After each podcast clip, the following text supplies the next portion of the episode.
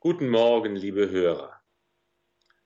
Die höchste und exklusivste Auszeichnung des preußischen Staates war der vom König am Tag seiner Krönung gestiftete und von ihm verliehene schwarze Adlerorden. Er trug die Aufschrift Suum cuique, jedem das Seine.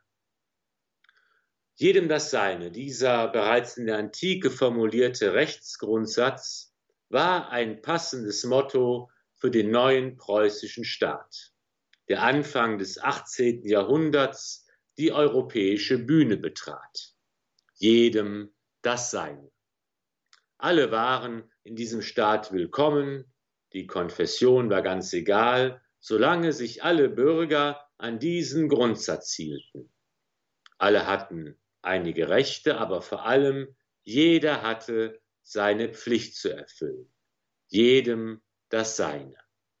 Gleiche Rechte und Pflichten für alle, das ist bis heute eine gute Definition von Gerechtigkeit.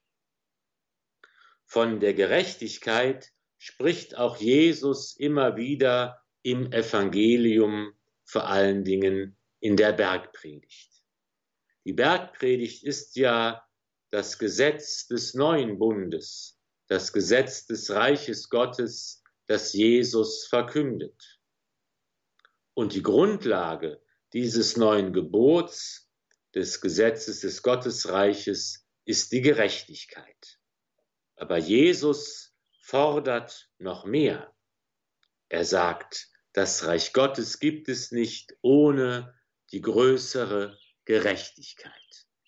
Wenn eure Gerechtigkeit nicht weit größer ist als die der Schriftgelehrten der Pharisäer, könnt ihr nicht in das Reich Gottes gelangen, sagt der Herr.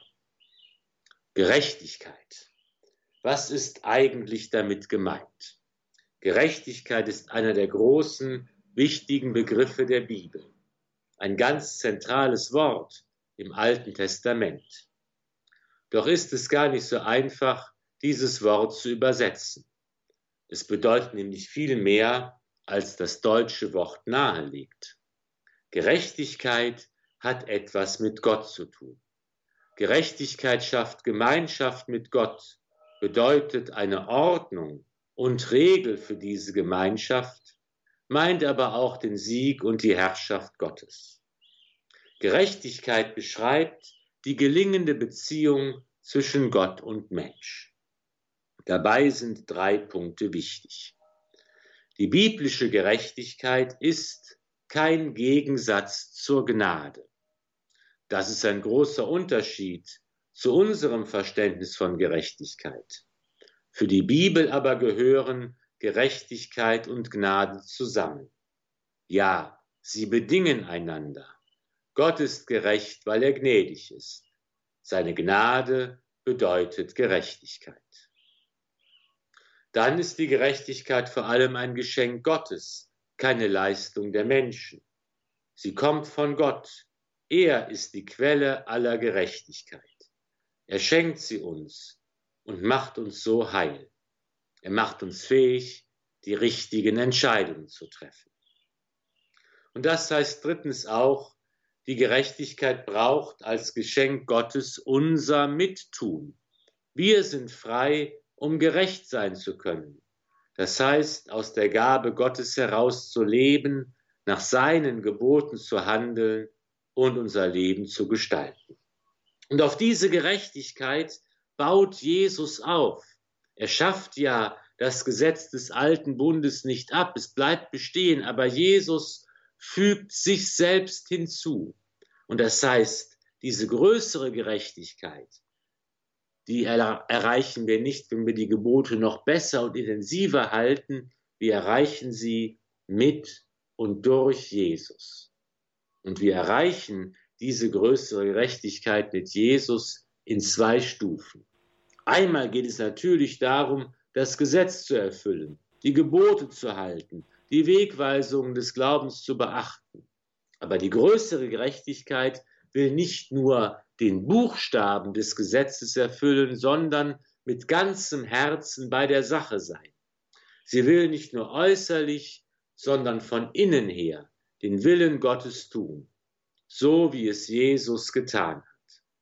Dein Wille geschehe, lehrt er uns zum himmlischen Vater beten.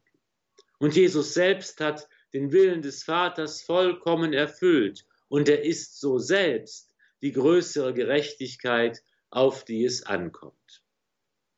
Und deshalb können wir mit ihm und durch ihn diese größte Gerechtigkeit erfüllen. Es geht nicht darum, dass wir uns stolz vor Gott hinstellen und sagen, bitte, ich habe meine Pflichten erfüllt, suum cuique, jedem das Seine, jetzt fordere ich mein gutes Recht. Die größere Gerechtigkeit birgt sich im kindlichen Vertrauen im Willen des Vaters. Und sie vertraut darauf, dass Gott uns mehr Liebe und Barmherzigkeit schenkt, als wir verdienen, als wir verdient haben und uns jemals verdienen könnten. Die größere Gerechtigkeit vertraut darauf, dass Gott uns alles zum Guten gereichen lässt und für uns alles gut macht. Bitten wir den Herrn heute, dass wir in seiner Freundschaft wachsen, dass er selbst in uns Gestalt annimmt, damit wir von Herzen die größere Gerechtigkeit leben können. Wir brauchen keine Ordenssterne und Ehrenzeichen. Unser Motto lautet nicht jedem das Seine, unser Motto lautet, dein Wille geschehe wie im Himmel, so auf Erden. So segne euch der allmächtige und gütige Gott, der Vater und der Sohn und der Heilige Geist. Amen. Gelobt sei Jesus Christus in Ewigkeit. Amen.